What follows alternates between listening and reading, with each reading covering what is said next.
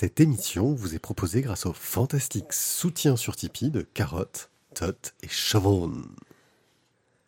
La Voix des Bulles présente le One Club, le podcast BD bimensuel qui a invoqué un chat noir sur son ordinateur.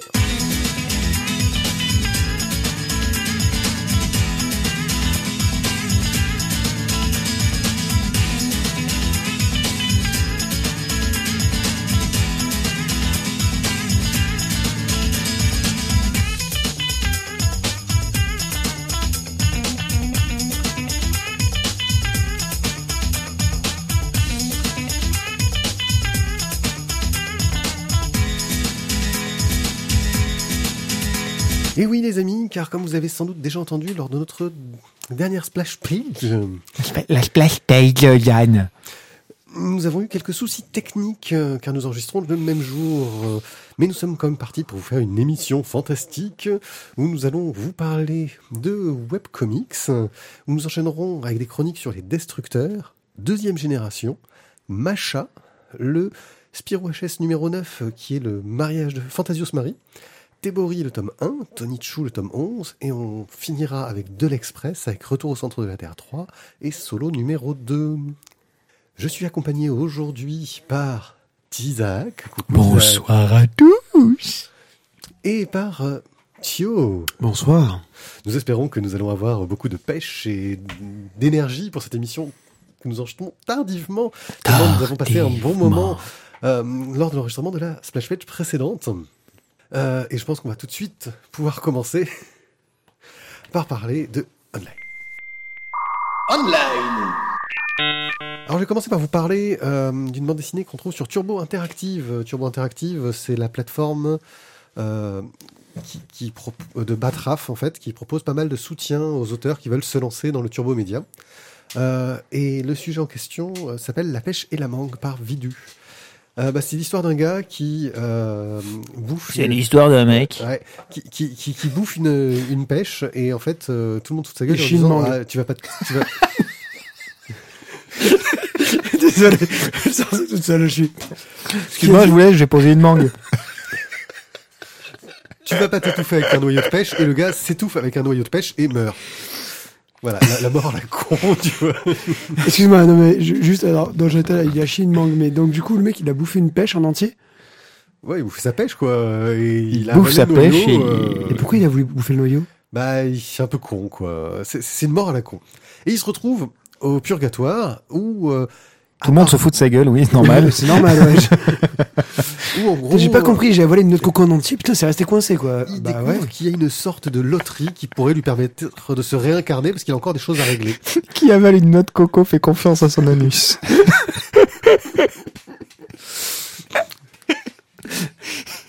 Oui, c'est un, un proverbe euh, connu. Ou alors, il a des actions chez, chez Préparation à H aussi, mais.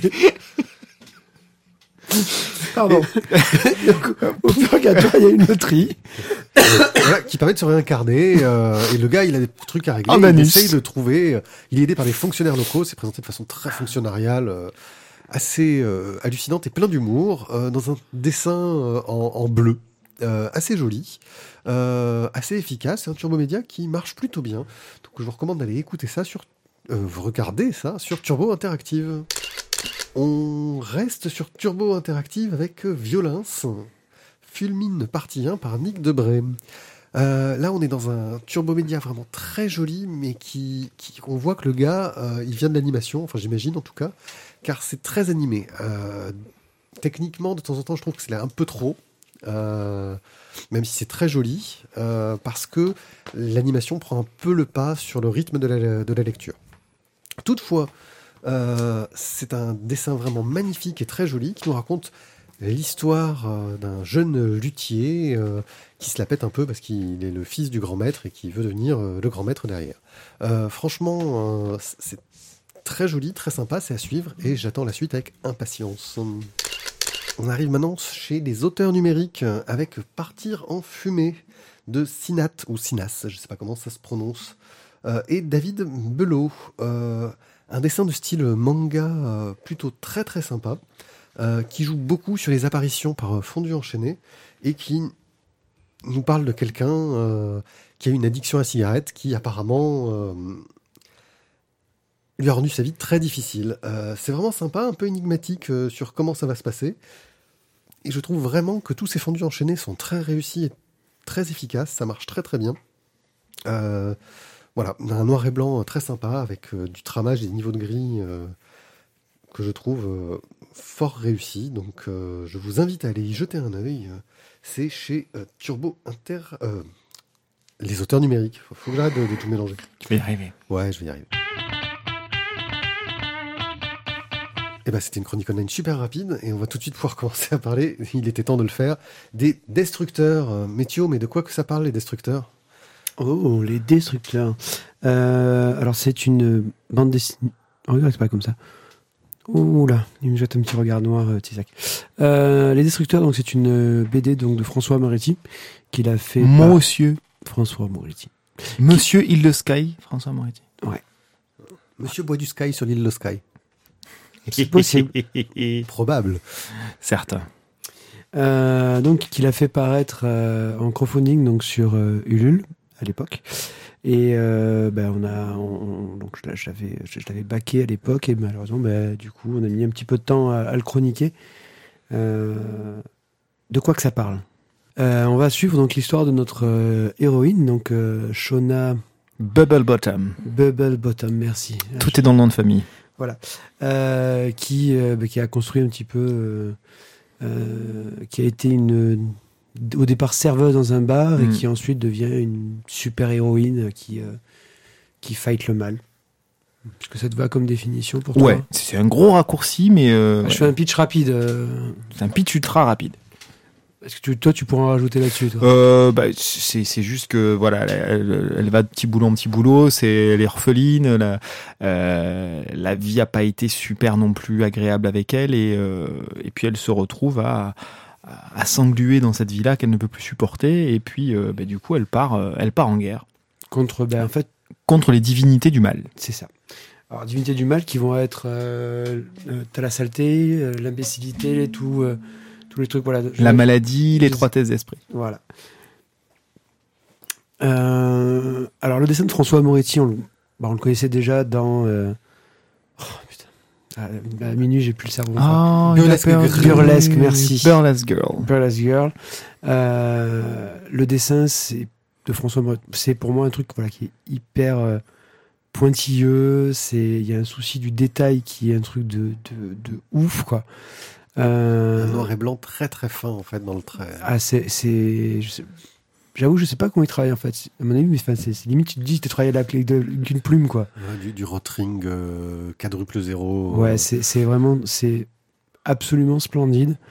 Euh, moi, j'ai trouvé en fait que dans. euh, euh, dans le travail de, de, de- je vais dire François aussi, le, voilà, vachement pote et tout, mais euh, j'ai trouvé qu'il y avait, Franc franc.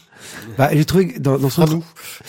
J'ai trouvé que dans, dans, dans ce travail sur les destructeurs, il y avait une, une énergie, une, une urgence dans le, euh, dans le traitement de la narration. Euh, une narration qui, pour moi, est puissante et, et un peu brouillonne. Euh, mais c'est brouillon parce qu'en fait, il y a beaucoup. J'ai l'impression qu'il a mis vraiment énormément de, de, lui-même dans, dans tout ce qu'il avait envie de dire, de, de, mettre dedans et qu'il y avait voilà comme je dis une, une sorte d'urgence il fallait vraiment que ça sorte ça sorte vite quoi et, je trouve que même si peut-être par, parfois ça, semble un petit peu euh, un petit peu brouillon dans cette narration ben c'est finalement ça qui lui donne vraiment une une pêche et, une énergie qui est euh, euh, qui est vraiment enfin qui, pour moi m'a plu et j'ai trouvé vraiment excellente maintenant en disant ça, je peux vous dire aussi que je comprends que certaines personnes, euh, par ce côté-là, en fait, se soient un peu perdues dans la narration. Parce que euh, on se retrouve avec un, à un moment, je dirais, une bande dessinée, et à un moment, on est vraiment dans de l'illustration. Ouais, Il y a un côté artbook. Voilà, qui est, euh, bah, qui est génial, mais qui, euh, du coup, peut-être a peut-être pu un peu faire fuir certaines personnes. quoi. je, je, vais, je vais aller dans, dans ton sens. C'est euh, ça, ça, casse complètement les, les règles de construction euh, traditionnelles. Les sens de lecture sont euh, désingués dans tous les sens. La, même la façon de raconter la, narration évolue en, cours de route. Il y a beaucoup de changements de ton, beaucoup de changements d'époque. Enfin, ça, on peut dire que ça part dans tous les sens, mais en même temps, il y a, y a, un propos quand même derrière. Ah, énorme. mais, euh, mais voilà, c'est vrai que c'est c'est complètement déstructuré. Voilà. Il y a un côté, euh, si je devais faire un parallèle avec la, cuisine, par exemple, on sort de Bernard Loiseau et, euh, et on va dans des choses beaucoup plus déstructurées à la Ferranadria. C'est. Ok. Voilà, c'est ce qui n'enlève rien ni à l'intérêt du premier et, euh, et qui enlève pas non plus à la, beauté de, gustative de, de, ce que peut proposer une, une, cuisine moléculaire, une cuisine déstructurée. Et là, c'est un petit peu ce que, ce j'ai eu comme impression avec les, les destructeurs, c'est que bah, d'une part, c'est beau. Il y a ce côté, comme je disais, euh, artbook. Euh, mais il y a quand même euh, une trame narrative derrière et mais voilà tout ça un peu déstructuré les polices de caractère aussi sont pas évidentes toujours à suivre parce que c'est pas la plus grande lisibilité il y a un côté manuscrit et c'est pas toujours forcément très lisible pour le lecteur, faut, faut, faut y passer du temps, mais un peu comme sur les dessins, faut y passer du temps, faut aller chercher les petits détails. Voilà, donc c'est c'est pas un bouquin de easy reading, c'est pas un truc qu'on peut dévorer à proprement parler euh, parce que justement, il a mis tellement d'énergie qu'il y a un petit côté fouillis, mais qu'il faut s'approprier. Il faut prendre le temps de, le feuilleter euh, calmement, quoi. Bah, donc moi, je te dirais, ou y revenir. Moi, voilà, je clairement, c'est un bouquin que j'ai pris, euh, j'ai mis pour moi à, mon, ma vitesse de lecture que j'ai mis du temps à lire. Mm. Parce qu'il a vraiment fallu que je me pose et que je prenne le, temps de, comme tu dis, voilà, de, vraiment rentrer à l'intérieur, de voir les détails. Et, après, voilà, je sais pas euh, comment euh, euh, François l'a construit, mais moi, j'ai vraiment eu l'impression de rentrer, en fait, dans quelque part dans son intimité. J'ai vraiment eu, je, pense que je, voilà, là, c'est. C'est le côté dans la tête de John Malkovich. Quoi. Ouais, mais j'ai l'impression en fait que c'est vraiment, c'était, c'était son ressenti, c'était ce qu'il avait envie de faire paraître, et voilà, grosso modo, il a vraiment livré beaucoup de lui-même dans les Destructeurs. Ah, vraiment quelque chose qui est, qui est vraiment, on va dire, dans l'introspection, dans. Tu, tu, voilà, il a livré en fait, il, voilà, il a, il a, il a tout ouvert, il a, il, te laisse tout regarder, et c'est pour ça que du coup, à des moments, je pense que tu es vraiment dans l'artbook parce que tu as ce côté dans le dessin de, de, de François Moretti où tu es, euh, tu es dans l'imaginaire de ce qu'il peut ressentir à l'intérieur. Mm, mm, mm. Oui, et, puis et c'est trouvé ça vraiment, mais très, moi j'ai vraiment trouvé ça très très puissant quoi. Moi, je trouve que par rapport au fond, par rapport au propos, ça peut sembler logique aussi, puisqu'on est dans les destructeurs. Il y a la destruction du monde, c'est la fin du monde, et il y a un côté onirique, il y a un petit côté Alice au pays des merveilles. Euh, d'une certaine façon, un petit peu un côté euh, Benjamin Lacombe, pas dans le dessin, mais euh, dans la recherche des détails et dans le côté un peu fantasmagorique. Euh, voilà, moi, c'est un univers qui me plaît et vraiment qui mérite de prendre du temps pour se l'approprier. Donc effectivement, esthétiquement, ça peut tout de suite accrocher éventuellement. Au niveau de la narration, par contre, il faut, il faut vraiment, enfin, ça vaut le coup d'y passer du temps. Ça, a été mon problème. Donc euh, je, le dis tout de suite, c'est un bouquin que j'ai pas fini euh, parce que. Euh, comme disait Mathieu, je pense que c'est un bouquin, il faut trouver le moment pour se poser au calme, tranquille, et se le faire d'une traite. j'ai commencé à le lire, et puis j'ai fait une pause. J'ai pas retrouvé le moment. J'ai compris que c'était un truc, il fallait le, temps pour le lire. Et j'ai pas retrouvé ce, moment-là. Euh, parce que ouais, c'est ça m'a bloqué par ce côté par ce côté brouillon. Alors j'essaierai peut-être d'y retourner euh, plus tard, mais je sens que ouais, c'est exigeant en fait en, termes de, de, lecture. Pour le lecteur, ça ça donne une certaine exigence. Euh, et ça m'a un peu bloqué à ce niveau-là, alors que j'adore le trait, euh, le côté un peu décomplexé, euh, le côté euh, mélange de tonnes d'influences entre du, du, pop, du mystique, tout ça a l'air et, me semble très intéressant, mais j'ai pas réussi à rentrer dedans assez pour toi pour le pour le lire mmh. d'une traite et je pense que c'est un bouquin qu'il faut lire d'une traite si on veut vraiment euh, l'apprécier pleinement. Après, il y, a, un autre point de, à noter aussi, c'est le, le, bouquin donc, qui est sorti en, crowdfunding et qui, euh, qui est quand même, somme toute, assez luxueux. C'est un très beau livre. C'est un, très beau bouquin. j'avais pas assez en fait. Il est, il est ultra, non, il est, il est ultra classe quoi. Il est ultra classe. Euh, le, le papier euh, a un petit côté euh, quand même granuleux. Il n'y a pas ce côté glacé entre guillemets au papier, mais tant mieux. Voilà, c'est un, Ah non, vrai choix. euh, C'est un vrai, c'est un vrai tant mieux. Et, et la, la couverture est quand même juste terrible, quoi. Oui, non, l'effet voilà. vieux, vieux livre, euh, faux cuir. euh, c'est voilà, c'est vraiment une, une superbe édition, clairement. euh. Clairement. Un joli travail. Bon, voilà, après ça, ça, ça a Voilà. plu à certains. Ça fait d'autres. c'est onirique, c'est voilà. Deuxième génération. Alors un Michel Kishka. Michel Kishka. Alors c'est pas une bande dessinée, c'est plutôt un roman graphique euh, qui date un peu parce que c'est quand même sorti en, en 2012. Oui, je t'emmerde un peu, tiens, Ouais. Nîmes.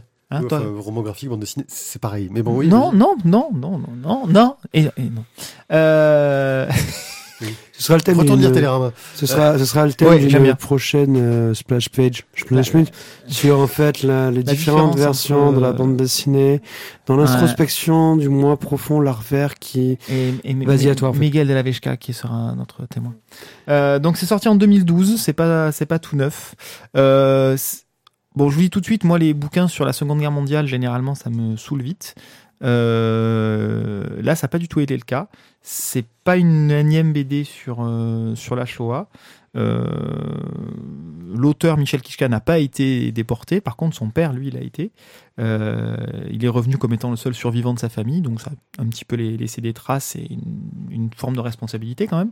Et, surtout, ça, a grandement influencé le reste de la famille, donc Michel, l'auteur, son frère, Charlie, et les deux frangines, ainsi que la mère, bien évidemment, et qui ont vécu, qui ont grandi dans, euh, dans l'ombre de, de, de, ce- de ces restes de Shoah. Euh, leur, leur, histoire familiale, donc c'est une, une forme de tragédie historique, mais qui est présentée sous la forme de la tragédie familiale.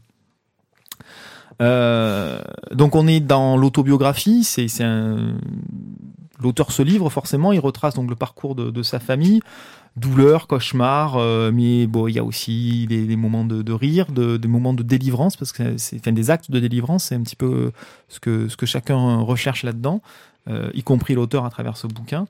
Euh, et chacun, bah, chacun des enfants a essayé de, s'émanciper justement de, cette ombre, de ce poids qu'il n'avait pas vécu directement, mais indirectement par le biais du père. Euh, donc voilà, ça, navigue un peu entre euh, documentaire historique, euh, récit autobiographique et plein de sensibilité, voilà, plein de, poids. Ça, c'est pour le pitch général. Bah, moi, ce que j'ai trouvé intéressant, ouais, c'est qu'on suit vraiment, en fait, c'est- Michel Kish- Kishka qui raconte sa vie, comment il a vécu la lourdeur du, passé de son père, et ce rapport aussi à la question juive, qui, est assez étonnant en fin de compte, parce que tu te rends compte que le père était un, euh, un juif non pratiquant Mm. euh, à la base, Mm. euh, qu'il est devenu, il n'est pas devenu vraiment pratiquant, mais qu'il a fait pratiquer sa famille euh, suite au traumatisme euh, de- des, des camps. Euh, qu'il y a un recul vis-à-vis du côté juif pratiquant de la part de l'auteur, même s'il a fini par s'installer euh, à Jérusalem, hein, Mm. alors qu'il vient, il vient de Belgique. Euh, et qu'il y a toute une question sur euh, qu'est-ce que c'est euh, qu'être juif, euh, qu'est-ce que c'est que, que cet héritage, la pourquoi est-ce place que- du devoir de mémoire. Est-ce que je, pourquoi est-ce que je devrais porter cette, euh, cet héritage, cette souffrance, alors que bah en fait, euh, je suis une deuxième génération? Euh, et aussi ce traumatisme apparemment, qui, qui est un traumatisme euh, de deuxième génération, euh, qui, qui est un phénomène apparemment qui est reconnu. Euh, et puis aussi, euh, voilà, la façon qu'il a de. En gros, il y a des scènes terribles où il t'explique que son père ne s'est jamais livré sur ce qui lui était arrivé dans les camps, et le jour où il le fait, c'est l'enterrement de son frère, quoi, de son ça. fils, quoi. Tu te dis, mais là, voilà, et l'auteur dit, mais j'ai l'impression que mon père m'a volé mon deuil, en fait, en rapportant les choses à lui. Euh, et tu as ce côté-là. Alors, on va forcément rapprocher ça un peu de, de Mouse, même si euh, la figure du père est moins caricaturale euh, que la figure du père dans Mouse. Ouais, t'es pas d'un. Bah, La figure du père dans Mouse, elle est quand même. Enfin, je trouve qu'il y a quand même beaucoup de similitudes, quoi. Parce que le père de, de Spiegelman dans, Mouse est quand même très aigri par rapport au travail de son fils. Il se confie, mais euh, souvent à demi-mot, en dénigrant ce qu'il va, enfin, ce qu'il fait. Ce que j'ai en souvenir. hein. Mais il me semble qu'il n'est pas non plus très. euh, euh, vraiment dans l'acceptation de ce que fait son fils sur, sur le travail sur la. Bah, la plus, parce que le père dessine, c'est le père qui a donné le goût du dessin au fils, qui a donné le goût du dessin à Michel. Le fils a en plus suivi une. Enfin, il a fait des études euh, sérieuses dans l'architecture euh, au niveau du dessin, donc euh, forcément, euh, ça, ça aide. Il y a une reconnaissance. Maintenant, c'est vrai que euh, on a l'impression que ce père-là va toujours comparer la souffrance des autres à celle qu'il a eue, en disant que de toute façon. C'est rien par rapport à ce c'est que j'ai rien par vécu. rapport à ce qu'il a fait. Et en allant plus loin, c'est le fils qui dit Ah, j'ai lu tel article sur euh, les tortures qu'a subi ce mec-là euh, par la Gestapo. euh, Et le père lui dit Ah ouais, mais il a écrit que 9 pages, moi j'en ai fait 200 dans mon livre. Tu vois, ouais, enfin, C'est ça, ça. change rien la douleur qu'a qu'a subi ce mec, tu vois. Le- Et- dans, dans tout le bouquin, la place, la place du père est extrêmement importante parce qu'elle sert de point de comparaison et elle sert à chaque fois de, de point de souffrance.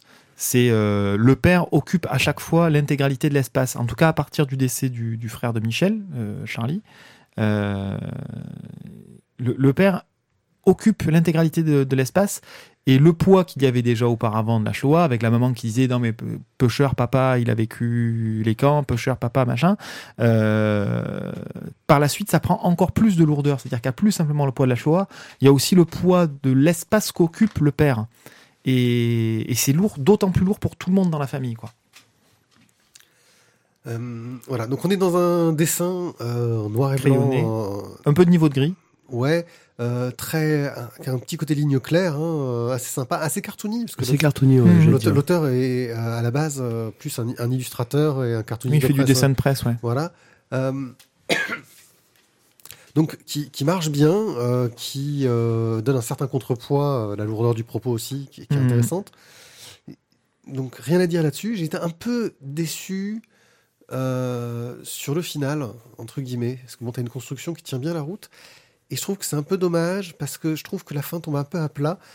Ça aurait presque été mérité d'être un peu plus romancé, pour avoir... euh, une chute qui tienne un peu, enfin je dis pas une chute genre waouh le truc auquel je m'attends pas, mais quelque chose euh, qui donne pas l'impression. Alors c'est logique, euh, le gars raconte sa vie, sa vie n'est pas finie à la fin du truc, mais quelque chose qui, qui fasse, euh, qui, qui finisse l'histoire. On a l'impression que cette histoire n'est pas finie et que bah il, me manque la fin et j'ai envie, j'aimerais la connaître. Ben, il n'y a pas de fin en fait. C'est le bouquin, il l'a, il l'a sorti, il l'a pensé euh, longtemps. C'est grâce à sa femme euh, qui- qu'il arrive à se lancer là-dedans. Sa femme qui dit bon, mais tu arrêtes, euh, tu coupes les ponts, tu t'en vas en espèce de retraite pour euh, pour arriver à pondre ce que tu as à faire. Et, et c'est en partant sur Paris et Bruxelles, je crois, qu'il rencontre l'éditrice Gisèle de Anne et qui elle lui met un peu le pied à l'étrier, le cadre un peu par rapport à son projet et, et le lance vraiment du coup pour euh, pour aboutir à- au bouquin et, et de l'aveu même de, de l'auteur, c'est euh, maintenant il respire mieux. Voilà, maintenant qu'il a réussi à raconter tout ça, euh, le sous-titre de deuxième génération, c'est ce que je n'ai pas dit à, à mon père, je crois un truc comme ça. C'est ça. Euh, c'est, on sent que justement il avait cette espèce de sac à dos plein de cailloux euh, et extrêmement lourd, et que là, en le racontant et en éditant le livre, il arrive enfin à poser son sac. Mais c'est pas la fin de l'histoire. Là, il a posé le sac et maintenant il peut vraiment commencer à mieux vivre.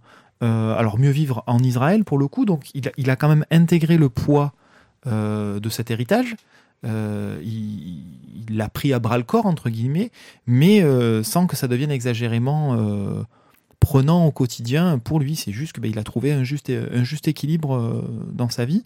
Mais voilà, l'histoire n'est pas terminée. C'est, ça, ça se poursuit. Voilà, c'est juste qu'il a posé le côté lourd qui l'oppressait au quotidien. Maintenant, il a fait ce qu'il avait à faire, il peut avancer. Thio, quelque chose à ajouter euh?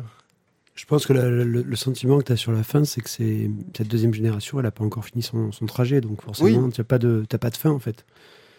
Oui, mais c'est c'est un peu, je rejoins un peu les doutes qu'a- qu'avait l'auteur de se dire euh, euh, qu'il avait l'impression qu'il ne pourrait sortir ce livre qu'à la mort de son père. C'est bien qu'il est sorti plus tôt, Avant, j'ai envie de ouais, dire, ouais. pour que son père puisse le voir. Mais euh, voilà, il manque, euh, bah, après cette deuxième génération, en fait, il manquerait presque la fin de cette deuxième génération pour dire, et la troisième. Bah, la troisième est en train de se construire. hein. Les Voilà. enfants sont encore un tout petit peu trop jeunes pour, pour s'approprier ça. Et puis après, je pense que c'est en fonction de comment la deuxième génération. Non, mais. Comment la deuxième génération aura vécu et survécu à ça, euh, la troisième génération, il y aura des cas de figure différents. Effectivement, ceux qui auront très très mal vécu euh, en tant que deuxième génération, bah, la troisième génération aura peut-être euh, là aussi du mal-être. Ceux qui, bah, comme l'auteur, ont commencé par un mal-être et finalement s'en sortent, peut-être que la troisième génération, du coup, elle aura beaucoup moins de, de, de, de lourdeur, entre guillemets, à digérer. Donc, deuxième génération de Michel Kishka, c'est chez Dargo. Une histoire de l'île d'errance, Macha par Grimaldi et Plensky. Nous avions déjà beaucoup aimé Bran, qui était Premier vraiment superbe. Euh, et on s'était dit, oh là là, c'est dommage que ce soit qu'un one-shot, j'aimerais bien qu'il y ait une suite. Et ben à défaut de suite, ils nous ont fait une préquelle. euh, qui nous raconte ce qui se passe avant. Si vous vous souvenez bien, dans Bran, on nous montre qu'il y a une sorte de, de, de peuple magique qui vit sur cette île et qui est un petit peu opprimé par les humains qui vivent dessus. Eh bien, cette histoire-là va nous raconter l'arrivée des humains sur l'île d'Errance et leur rencontre avec les créatures euh, Magique. magiques, mi- mi-hommes, mi-animaux, en gros, euh, dessus. Euh, et on voit que l'arrivée des humains euh, ne se fait pas. Enfin, ils font comme ils font d'habitude les humains quand ils s'installent quelque part. hein. Ils, ils font comme chez eux. Les euh, termites. ils font comme chez eux. Ils s'essuient pas les pieds sur le paillasson et ils foutent la merde. Et on va Si, suivre- il s'essuie la merde sur, la merde Ouais. sur le paillasson. Ouais. Et donc on va suivre la jeune Macha et son amant Ronan euh, qui vont être pris dans cette histoire-là, euh, qui vont être pris dans une histoire de guerre euh, que Ronan ne veut pas vraiment assumer car c'est un vrai pacifiste. Euh, et Macha qui elle veut lutter pour protéger son île et l'aider, euh, quitte à prendre une vie, euh, ce que normalement ces êtres magiques-là ne font pas gratuitement. Euh, et c'est ce qu'ils n'aiment pas chez les humains, c'est que les humains prennent des vies pour le plaisir de prendre des vies. Euh, donc on suit l'histoire de ces personnages, l'histoire de leurs relations sur un assez long moment. hein. On les voit grandir, on les voit vieillir. Euh, on les voit faire de nombreuses rencontres. euh, on en apprend plus sur les peuples magiques qui étaient juste survolés dans, le, dans, dans Bran. Euh, et c'est une histoire vraiment euh, magnifique, un très beau conte, avec des illustrations, mais à tomber par terre. une mise en page, mais de toute beauté, qui, Ouais. qui casse un peu les, les cadres classiques quand il faut, euh, pour les scènes un peu de, de rêve et les scènes oniriques, qui joue sur des couleurs très lumineuses. Euh, euh, c'est un dessin de couleurs, en fait. On, on sent qu'il y a peu de traits, ce sont les couleurs qui sont posées directement sur la planche et qui, qui étincellent, qui sont vraiment superbes. Mhm. ça, te, ouh, ça, ça- ça te flatte la rétine. c'est Ça vraiment. te flatte la rétine. Oui, Ouais, c'est comme ça. voilà. Moi, je- j'ai j'ai vraiment adoré euh, ce, ce bouquin. Euh, je trouve que c'est une série magique. Et comme je vois que il y a une suite à paraître, euh, j'ai très très hâte euh, de le lire. Euh, c'est classé dans la collection de Cho l'aventure. Euh, je comprends pas pourquoi c'est classé en jeunesse, tellement c'est pour tout le monde en fait. Bon, c'est quand même euh, un peu plus orienté jeunesse, euh, ado, mais Il y a du cul quand même. ben, c'est en ça que je dis ado, dans le sens où euh, c'est pas du cul pour du cul, mais c'est des relations euh, entre, entre amoureux, voilà, tout simplement. Oui, oui, mais c'est oui, non, mais après c'est pas jeunesse euh, pour les pour, pour, pour, pour- les 5-6 ans. hein. Est-ce que du coup, c'est pas un peu un hymne de la zoophilie quand même? Ah, les furies, c'est c'est un hymne de furie. Ah, c'est ça. Donc, non, désolé, ça va, j'arrête, j'arrête. Me regarde pas comme ça, Isaac, c'est bon. Je suis, je suis consterné. Tu es consterné. Euh, Ou par des cons. bah, euh, J'avais beaucoup aimé Bran. C'est, bah, je continue sur euh, sur Macha. hein. Je- graphiquement, c'est c'est très joli. Et au niveau de l'histoire, j'ai passé un très bon moment aussi. Donc euh, ouais. Mm. Moi, j'ai trouvé que voilà, l'air de rien, euh, en conservant euh, une trame de narration qui fait avancer une intrigue, on en apprend plein sur les peuples, quoi. C'est bien construit, je trouve. C'est ils nous ont pas fait euh, bon alors il y a le peuple machin, le peuple bidule, le peuple truc. Euh, c'est pas non plus on va voir tel village, puis on va voir tel village, puis on va voir tel village. Je trouve qu'au niveau de la narration, c'est bien construit pour qu'on en arrive à en, en apprendre plus sur l'ensemble du monde magique, euh, tout en conservant ben, une grande évolution et dans le temps et dans les faits. entre les personnages et voilà donc la narration se passe vraiment de manière très fluide et très bien construite. Moi, c'est- un euh, coup de cœur pour moi. Est-ce que ça l'est pour vous? J'irai pas jusqu'au coup de cœur. pas jusque-là. Ok. Oh, on n'était pas loin, je pense. Kyo Euh, non? plus. Non, Non plus, d'accord. Bon, bah, on l'a Bah, ce sera le tien, je dire en même temps. euh, Euh, non, mais attention, on a dit le coup de cœur, on le met que si on a toutes les personnes qui ont lu le bouquin euh, jugent que, que ça l'est, euh, pour montrer que ce sont des livres d'excellence qui plaisent à tous les goûts, même les plus dépravés. Passons à la Passons suite. à la suite parce que là, je t'avoue que, je- mon avis, t'es sur un chemin assez douteux, tu vois. devant- Ouais, je le vois bien le chemin. douteux. Et on va parler donc de Fantasio se marie. Euh, pourquoi tu me regardes comme ça? Ah non, J'ai- non, je, je sais juste que tu avais le, le bouquin qui, qui allait un peu sur les câbles et j'avais peur que, que ça fasse Oh des, tiens, le d'impact. d'alimentation de la table de mixage. Donc le, le Spirou de euh, Benoît Foroumont, euh, Fantasio se marie, donc chez Dupuis. Euh, bah, a priori, je vais pas vous faire un long pitch sur euh, quel est le thème, qu'est-ce qui se passe? mais c'est qui Fantalio? Bon, bah, donc du coup, Fantasio, c'est le copain de Spirou. Ils ont fait Mais c'est qui Spirou? Ce sont deux potes reporters qui font plein d'aventures dans le monde. euh, Voilà. voilà. Et, euh, et Fantasio, bah ça y est. ah, C'est Tintin et Milou, quoi. Non, parce Non. qu'ils parlent tous les deux.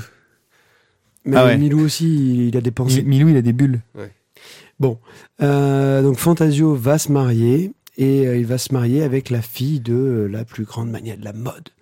Euh, mais Ce qui caractérise parfaitement Fantasio, j'ai envie de te dire.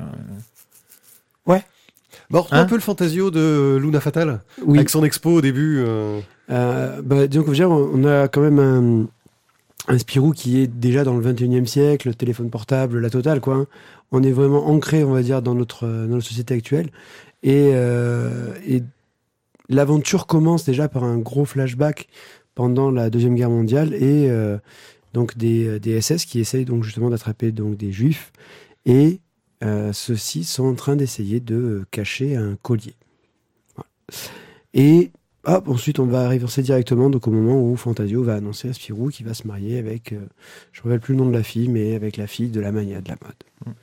Forcément, il va y avoir un cambriolage à ce moment-là quand Spirou est dans l'immeuble et bah, Spirou va essayer d'enquêter, euh, bien aidé donc par C'est Cotine, C'est parce que. Fantasio est occupé euh, comme, à autre comme- chose. exactement comme Fantasio est occupé, c'est Cotine passe par là, elle arrive, elle est là et elle va mener l'enquête. Et se foutent de la gueule de Spirou allègrement. Totalement.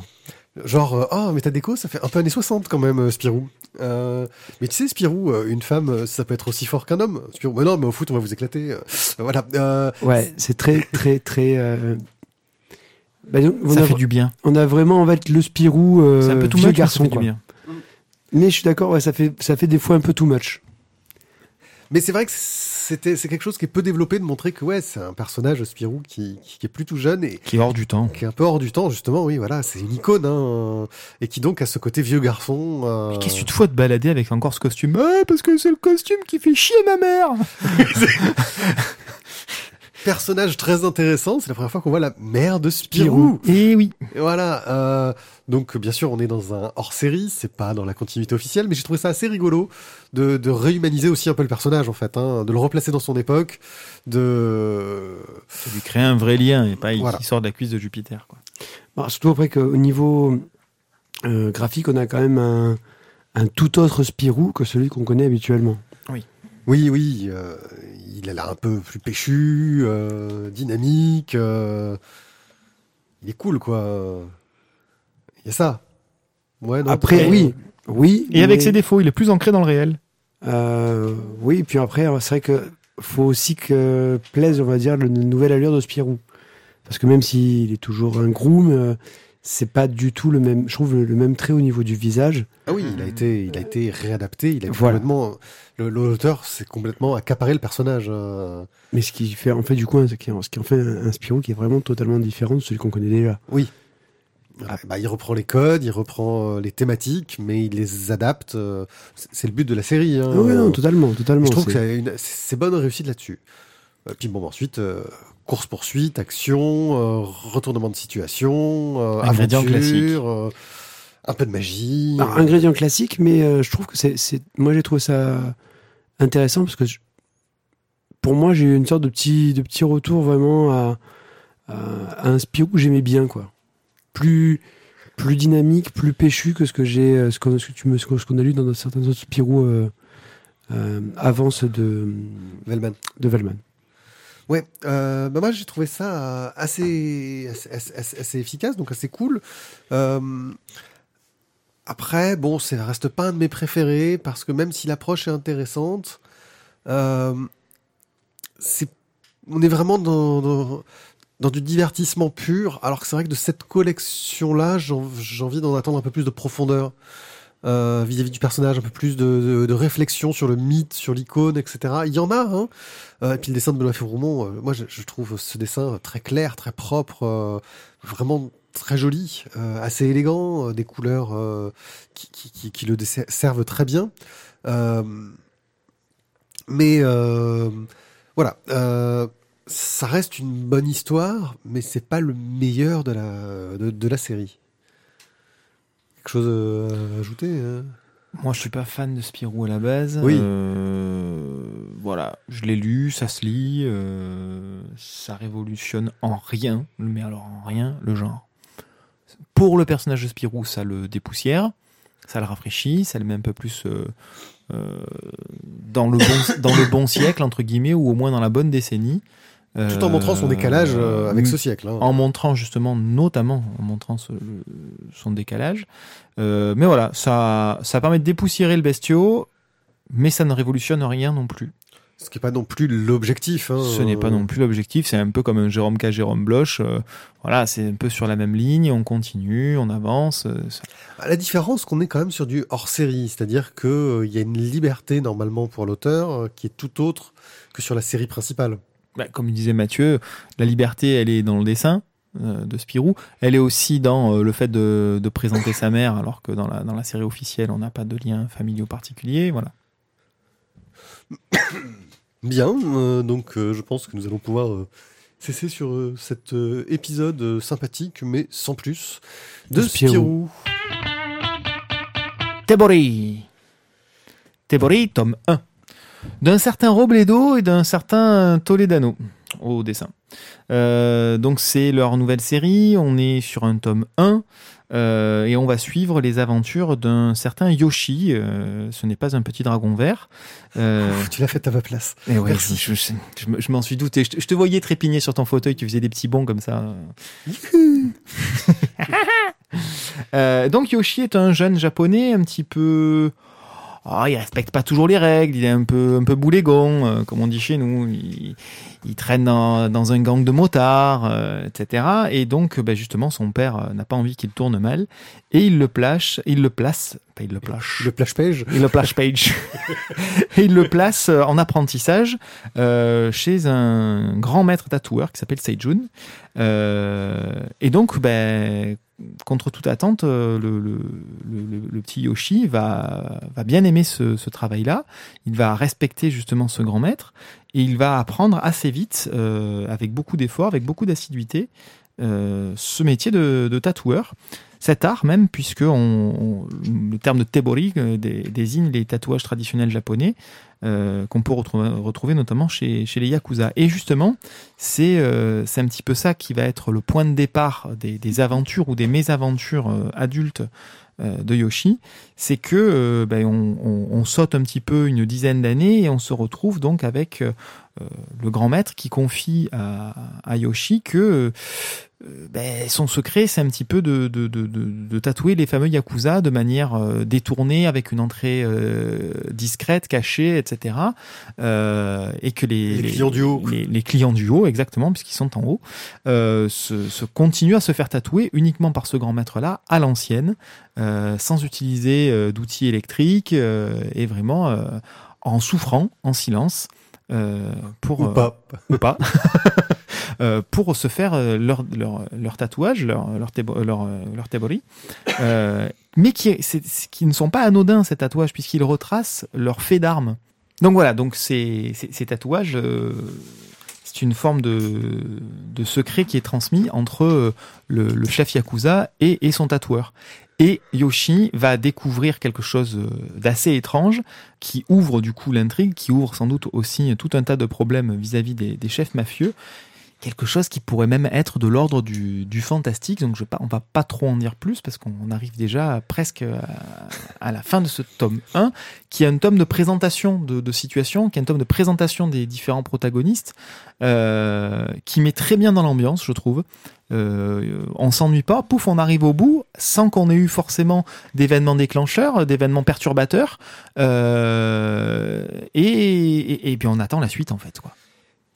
C'est un peu le problème que je trouve euh, dans ce tome 1. C'est un très bon tome introductif.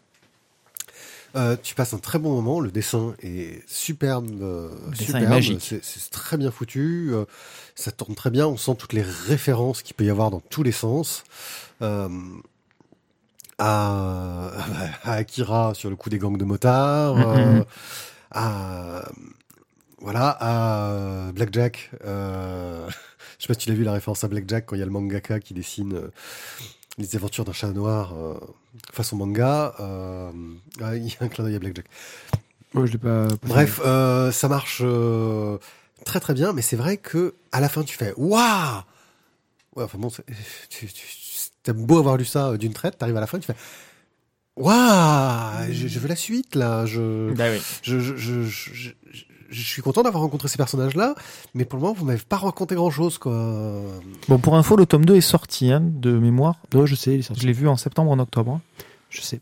Voilà, c'est- sorti. Bah, tu vois, failli acheter directement le tome 2 en voyant la couve. hein. Ah Mathieu. Mais- mais ah on lui- bah ah mais on lui a dit qu'il fallait mieux qu'il achète le 1 d'abord. Oui, bah non, parce que c'est sûr que la, bah, la couve du 1 c'est un homme et la couve du 2 c'est une femme et bien sûr Mathieu en bon hétéro de service a choisi la nana, n'est-ce pas? Sauf que c'est pas comme ça que ça marche Mathieu. Il faut d'abord prendre le chiffre 1 et après le chiffre 2. C'est toi qui parles de numération. C'est ça. C'est ça. C'est ma petite revanche de tout à l'heure. C'est ça. Celle-là, elle est quand même. Euh, des coups, voilà, qui quand même sont. Filet entre les émissions. Ouais, c'est ça. C'est la file rouge.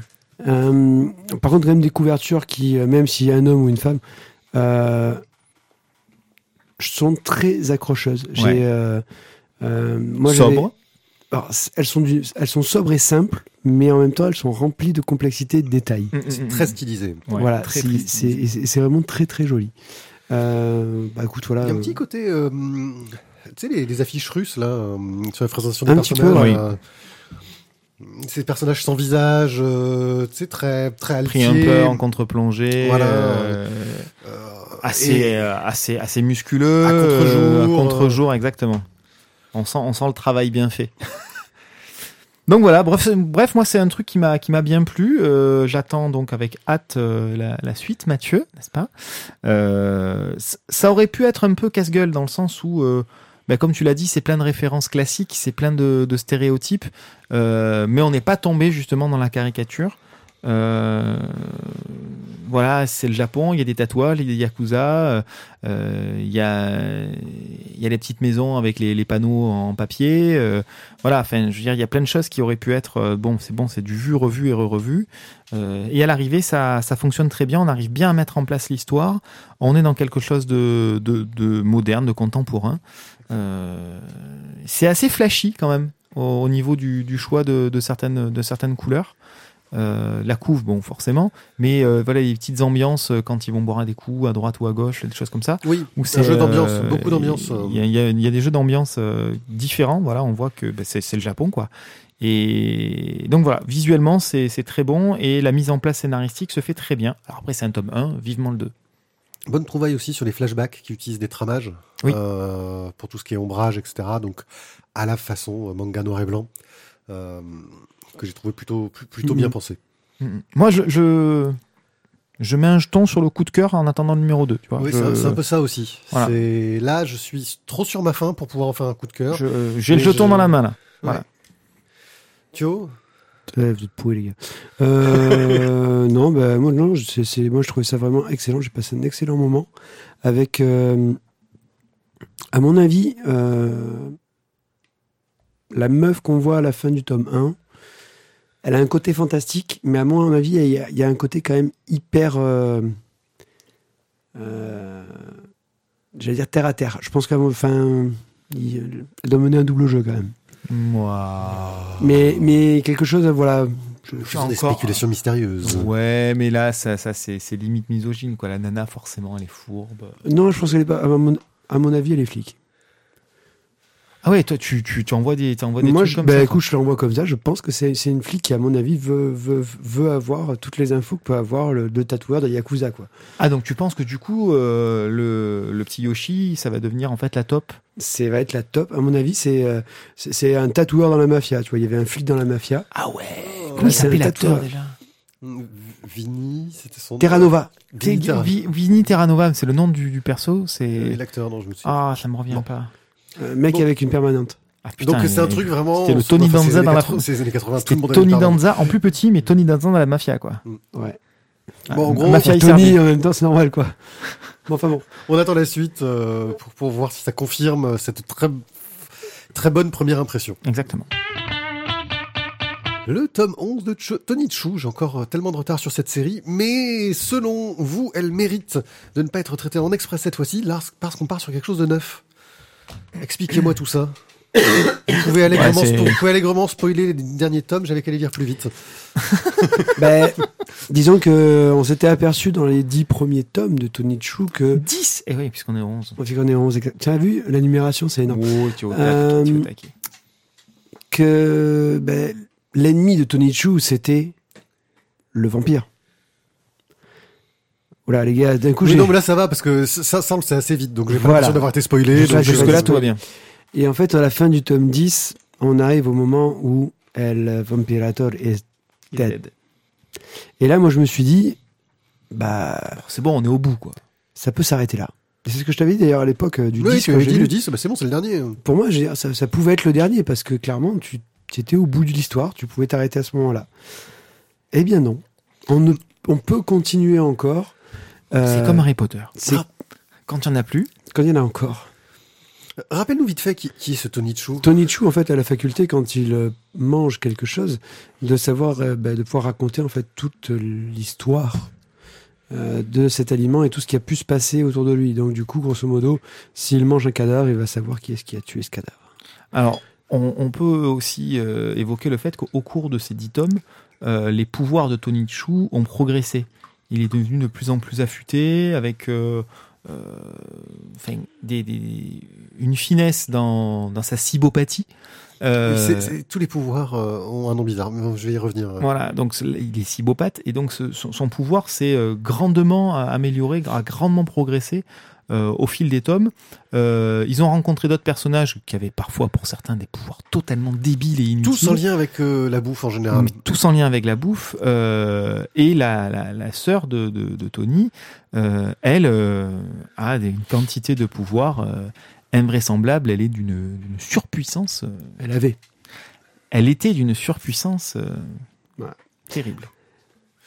Et donc là, du coup, qu'est-ce qui va relancer, on va dire, l'histoire? C'est que euh, l'ex-partenaire de, de la race, euh, le truc de recherche des poulets, là, Oui, oui, ah oui, parce qu'il faut savoir La que le poulet, le poulet est illégal dans, Ouais. ce, dans ce Oui, pays. le, le poulet, c'est le mal. Voilà. suite à la grippe aviaire.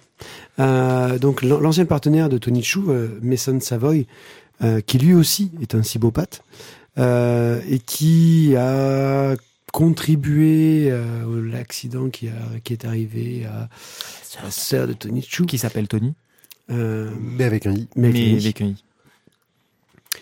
Euh, non, la fille de Tony La Chou. fille, pardon, pas la sœur. Non, la pas de la sœur, pardon, la fille de Tony Chou. Euh, et du coup, ben, ce Mason a, a toujours dit en fait qu'il avait euh, qu'il avait des infos, qu'il avait une vision plus globale du C'est problème. un peu un silon, il avait un plan. Il avait un plan et, et en fait Tony Chou, suite au décès de sa, de sa fille, ne veut plus euh, du tout lui parler et en fait Mason va réussir à euh, l'obliger à Bien malgré lui. bien malgré lui, à rebosser avec lui. Et c'est ce qui va démarrer, je pense, le nouveau cycle. Maintenant, je vais pas Mhm. en révéler plus parce que ne faut pas non plus Ouais, euh, c'est compliqué. trop, spoil- trop spoiler. Mais, c'est euh, bien parce que voilà, plein de choses sont mises en place, des petits détails scénaristiques euh, sur la copine de, de Tony Chou euh, prennent de l'importance, tel ou tel élément prennent de l'importance. Voilà, je trouve qu'il a réussi à rassembler un petit peu les petits détails, les petites miettes qu'il y avait là. Tuc, tuc, tuc, tuc, tuc. et à, Bah, à fait, recréer une bonne base de départ, une bonne a- base pour un bon gâteau là. En fait, il a, ben, je trouve qu'il a, il a réussi en fait dès les tomes précédents du, enfin, pour moi de ce qui était le cycle précédent de Tony Chu, à mettre en place déjà des petites choses Les petits cailloux avaient été semés. qui ont, qui permettent aujourd'hui de commencer cette nouvelle intrigue. quoi. Alors que ça reste une BD, pour les tomes que j'ai lus en tout cas, complètement foutraque, qui part dans tous les sens, qui est bourré euh, de détails qui sont là juste pour la blague souvent, Oui. mais pas tout le temps apparemment. Pas tout le temps, voilà. Non, pas tout le temps. Surtout après quand tu rencontres certains, euh, euh, certains anciens personnages que tu as, qui ont été arrêtés ou qui ont eu un passé déjà avec le race, Mm. Et, euh, et du coup ça te change un petit peu ta façon de voir les choses. Est-ce que le personnage le plus balèze de cet univers est présent Toujours? Pollo, Pollo. Pollo. Pollo, Pollo, C'est il, un il a- poulet, alors pour reconstituer, c'est un poulet cyborg, une arme de combat euh, énorme. C'est le, le meilleur combattant de tous les temps. quoi. C'est celui qu'on envoie quand on n'a pas d'autre solution. C'est mieux que Capitaine Flamme. Je crois que malheureusement, je, je, là, je ne, peux pas- bah, je ne dirai rien. Non, on n'en parlera pas. On peut pas en parler. D'accord. Donc euh, voilà, Pollo, Pollo est peut-être encore le plus fort, mais D'une autre façon. dans le multivers peut-être. D'accord. C'est- Ça part encore en vrille, quoi. Po- Pollo est partout. Ouais. Pollo est devenu le king quelque La, part, la- la BD part, part encore en vrille. totalement. Toujours. Voilà. Mais tout en étant cohérente et fun. Cohérente et fun, mais ça part totalement en ouais, on est bien d'accord. Non, mais il faut, il faut avouer quand même qu'il y a- il y, a une trame au niveau de l'enquête qui est géniale. C'est-à-dire qu'il y a plein de, de merde, entre guillemets, autour. Il y a plein de, de, de trucs totalement barrés autour. Mais il y a quand même une, une intrigue principale qui, tient vraiment la route, quoi. C'est pas, c'est pas, l'intrigue n'est pas un prétexte à des conneries. C'est qu'il y a une super intrigue et les auteurs sont tellement forts sur cette intrigue-là qu'ils peuvent se permettre de faire des trucs euh, totalement barrés à côté. Et en plus, du coup, tu as toujours les aventures de, alors je me rappelle plus le nom, euh, de, de, du- de celui du deuxième partenaire de Tony Chu, Ah, le cyborg, le premier cyborg de l'histoire, là. là, Ouais. avec, Son euh, pote, euh, son pote, voilà, Son qui, pote. qui a une vie sexuelle très, très, très compliqué. Open. étrange. étrange. Je crois qu'on peut, on, voilà, on, on est, n'importe quoi. on est vraiment dans l'étrangeté la plus grande. n'importe Et, et je vous avoue que la dernière page, ah, là, là j'ai, j'ai quand même fait un. Oh, attendez, excusez-moi, je voudrais enlever ces images de ma tête. Voilà. Euh, on restera là-dessus. Tony Chu, voilà, je, prends- je prends toujours autant de plaisir à le lire. Et, euh, et c'est quand même toujours aussi fun, quoi. Oui, voilà, mais voilà, tu vois, Tizak, tu l'as, tu cœur. l'as vu. Ah, je l'avais oublié. Euh, Tony Chu, ben, Ouais, Pour l'ensemble de son œuvre, j'ai envie de C'est dire. un pour coup de cœur général, Tony Chu. Voilà, donc moi je trouve que c'est c'est surtout que je pensais vraiment la série terminée. Et, euh, et, et là, je, je trouve que ça continue, ça se relance, Ouais. mais euh, vraiment en partant du bon pied. Quoi. Ok, bon, bah, donc, coup de cœur, vous Ah ouais, tous les ouais, deux. Moi, c'est- moi, je me régale avec Tony Chu. Très bien. Retour au centre de la Terre de Ludo Lulabi, le tome 3. Donc en gros, nous suivons un groupe d'aventuriers qui euh, sont, ont sombré au centre de la Terre euh, et qui essayent d'en sortir par divers moyens et se retrouvent confrontés à de multiples complots euh, entre les différentes races qui vivent sous la Terre, car elles veulent utiliser des sortes de pierres magiques qu'il y a au fond pour essayer de percer la croûte terrestre pour ressortir et atteindre leur liberté. Kalima. Kalima c'est une série que je trouve toujours C'est Indiana Jones C'est une série que je trouve toujours très jolie, euh, très bien menée, mais là pour le coup j'ai trouvé l'épisode un petit peu brouillon parce que ça partait un peu beaucoup dans le mystique machin chose, explication euh, à la mort moelle-neu de leur mythologie euh, interne, et en fait c'est un peu tombé comme un cheveu sur la soupe au tout début de l'histoire. Alors que je me souvenais que vaguement des deux tomes précédents et, et, et ça m'a un peu perdu. Alors en fait, il faut se rappeler que dans le premier tome, on est sur quelque chose qui est, je, je vais dire vraiment dans l'exploration. On est vraiment sur le roman. Enfin, moi, c'est vraiment l'aventure de voyage au centre de la Terre, quoi. hein. Euh, ils descendent au centre de la Terre et là, ils découvrent il y a des gens qui vivent au centre de la Terre. Voilà. Plusieurs peuples, etc. Plusieurs peuples, ok. Deuxième tome, euh, bon, ok, ils sont coincés au centre de la Terre, les, nos, nos terriens qui sont descendus, ils sont coincés et bah, ils vont se retrouver à découvrir que dans euh, le peuple qui vit au-dessus de l'autre, parce que même dans euh, le centre de la Terre, il y a des strates, il y a ceux qui sont en haut et ceux qui sont en bas, euh, bah, qu'il y a ceux qui sont en bas qui sont un peu considérés comme des sous-hommes qui en fait ont peut-être des raisons dans la guerre qu'ils mènent face à ceux qui sont en haut de ouais ok. Il y a peut-être un truc. Puis qu'il y a déjà des hommes Et qui tu- viennent d'en haut qui étaient là depuis longtemps. voilà et là tu commences à avoir un truc pseudo mystique qui se lance. Ok d'accord Et là, on arrive dans le tome 3 où on part vraiment sur euh, le côté euh, mystique, magique euh, et puissance, grosso modo des grands anciens qui en fait étaient là avant tout le monde et qui régissent finalement l'histoire de la Terre et sa création. Et ouais, à ce moment-là, je me suis dit, ça devient quand même un peu capillotracté. Donc j'espère que le quatrième tome, qui sera la conclusion, remettra un petit peu les choses au clair. C'est tout ce que je, je demande. Parce que j'ai passé euh, un bon moment à lire les deux premiers tomes, mais là, franchement, sur le troisième, je me suis un peu perdu. euh, parce que je savais plus qui était qui, qui où était où, parce que bien sûr, les personnages sont tous séparés. Euh, et c'est un peu dommage. Donc, à suivre, mais avec circonspection. Bah, disons que là, ils, ont, ils en ont réuni quand même une grosse partie euh, des personnages. Même si, du coup, on a. ouais, on suit l'histoire de nos héros, mais sans savoir désormais ce qui se passe en haut, parce que comme ils sont tous en bas. Voilà. Mais euh, j'avoue que j'ai un peu. J'ai eu un peu plus de mal. Euh, ouais, avec aussi. ouais. Et pourtant, voilà, je les ai à la maison, donc j'ai- fait l'effort de relire pas le premier, mais de relire le 2 pour me relancer dans le 3. Mais non, ça m'a pas. Ça m'a pas plus, si tu veux, explicité que toi qui n'avais que le 3. Ok. Solo, tome 2 d'Oscar Martin. Euh, alors, on va faire un petit retour rapide. Alors, So- vous, vous me reprenez sur mon accent américain, c'est Oscar Martin. Oscar Martin, c'est comme Ricky. Euh, donc Solo, tome 2, Solo, c'est notre petit rat, notre Comme- même comme notre grand aussi, hein. rat, comme Dean Martin. Je fais deux pas de claquettes ou Bon, on est dans un express, là, les amis. On est dans un express, vite. donc on va faire l'express en fait. Bah, vas-y vite, Donc, hein, parce que c'est un peu euh, Dardarbutus quand même. Oh, c'est dardard. Souris aérodynamique. Euh, Eh ouais. Donc là, c'est pas une souris, c'est un rat. Euh, c'est pas un petit rat d'ailleurs, c'est un bon gros rat, façon un mélange entre Mad Max et Conan, hein, euh, qui euh, dans le tome 1 donc euh, apprend à vivre euh, seul en- après avoir quitté sa famille. Finalement, il retrouve euh, un nouveau foyer après avoir euh, fait beaucoup d'introspection. Là, il vit donc dans une euh, grande communauté, il a une petite chérie, euh, tout se passe bien, et puis euh, arrive un nouveau personnage qui est un am- ami d'enfance de, de sa petite chérie. Et lui, il se pose du coup plein de questions, il se retrouve plus à sa place, quelque part, il, il retombe dans ses travers à ne plus faire confiance en les autres. Et donc il repart sur la route. et bon, ben voilà, il re-rentre dans cette phase d'introspection. Il recroise totalement par hasard euh, sa famille originelle, en tout cas ce qu'il en reste. Et, euh, c'est ce qui permet de repartir, de lui donner un peu comme un coup de pied au fond de la piscine et de repartir euh, dans le bon sens. Et, lorsqu'il va vouloir du coup retrouver sa dulcinée, il va se rendre compte qu'en fait le camp a subi une énorme attaque euh, de la part des- d'espèces de méta-humains, méta-animaux euh, euh, qui utilisent maintenant tout un tas de, techniques de guerre, chose qui n'était pas le cas forcément précédemment. Et donc, ben, notre héros va devoir affronter tout ça, affronter à la fois ses peurs, à la fois ses doutes, mais aussi ces nouveaux dangers.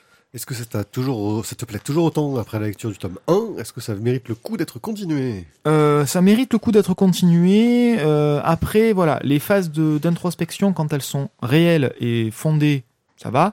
Euh, parfois, c'est un peu le plaisir de se torturer aussi et de tourner un peu en rond et de partir un peu en ermite au, au milieu du désert. Euh, voilà, parfois c'est un petit peu le prétexte est un peu fallacieux. C'est un petit peu dommage de ce point de vue-là. Maintenant, ça n'enlève en rien euh, à la qualité du dessin. Ça n'enlève en rien à la qualité des scènes d'action euh, qui sont vraiment euh, excellentissimes. Euh, les personnages ont du coup une vraie profondeur au-delà de Solo qui parfois du coup on peut dire qu'il en fait un peu des caisses c'est un peu le Lucini du- de la tristesse euh, euh, Joli. c'est Lucini de la tristesse. Je trouve voilà, que les autres personnages ont, ont un vrai fond et c'est euh, c'est bien c'est bien amené, c'est bien foutu. Et voilà, ça, on a envie d'aller chercher le tome 3 parce que du coup, nous a été semé une petite graine là sur le pourquoi du comment les méta-animaux, les méta-humains méchants, euh, qu'est-ce qu'ils ont un plan? On a compris qu'ils avaient un plan, on nous explique qu'ils ont un plan, mais on sait pas encore exactement lequel. Et euh, voilà, ça, ça donne un peu envie d'aller chercher plus loin. Tu valides? Je valide. Très bien. Eh bien, merci de nous avoir écoutés. Nous sommes arrivés au bout de cette émission que nous enregistrons de façon fort nocturne. Au bout de la nuit. jusqu'au bout de la nuit. Euh, N'hésitez pas à nous laisser des commentaires. Un jour, Tisa qui répondra. Un jour. Un jour, mon prince. Ah, ça faisait longtemps qu'on n'avait pas eu de chanson de Sapa. Euh, N'hésitez pas à aller faire un petit tour sur le Tipeee, euh, car effectivement, si vous voulez Un jour, nous aider, Isaac me répondra, c'est ça le truc. si vous voulez nous aider, il y a plusieurs façons.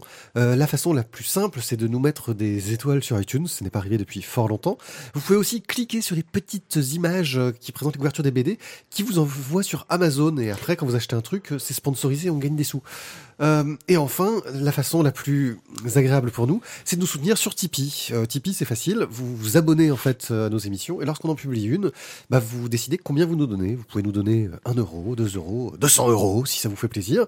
Euh, et vous pouvez même mettre un palier. nous, nous, si- ça nous fait plaisir, hein, Voilà. 200 euros. Vous pouvez mettre un palier pour dire c'est ouais enfin bon s'ils sortent quatre émissions dans le mois moi j'ai pas envie je veux leur donner maximum 2 euros par mois c'est tout à fait possible et cela nous aide beaucoup à acheter plein de nouvelles BD pour vous en parler à améliorer notre matériel et à gagner un peu notre indépendance Euh, sur ce je vous remercie de nous avoir écoutés, je vous souhaite euh, une très bonne journée et nous nous retrouvons très bientôt pour parler encore de nombreuses BD. Ciao. Sur Radio Nova. Ciao. Bonne soirée à vous, au cœur de la nuit. Nous avons guidé. Au revoir. Au revoir, Macha.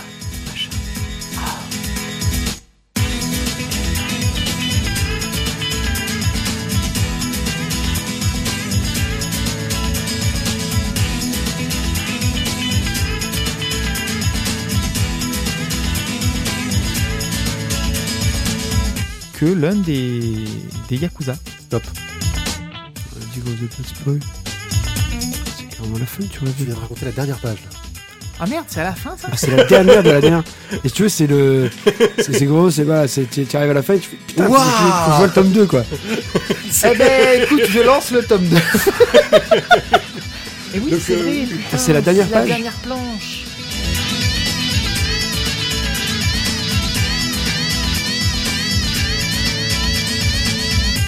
Effectivement. Donc on reprend juste avant ton spoil.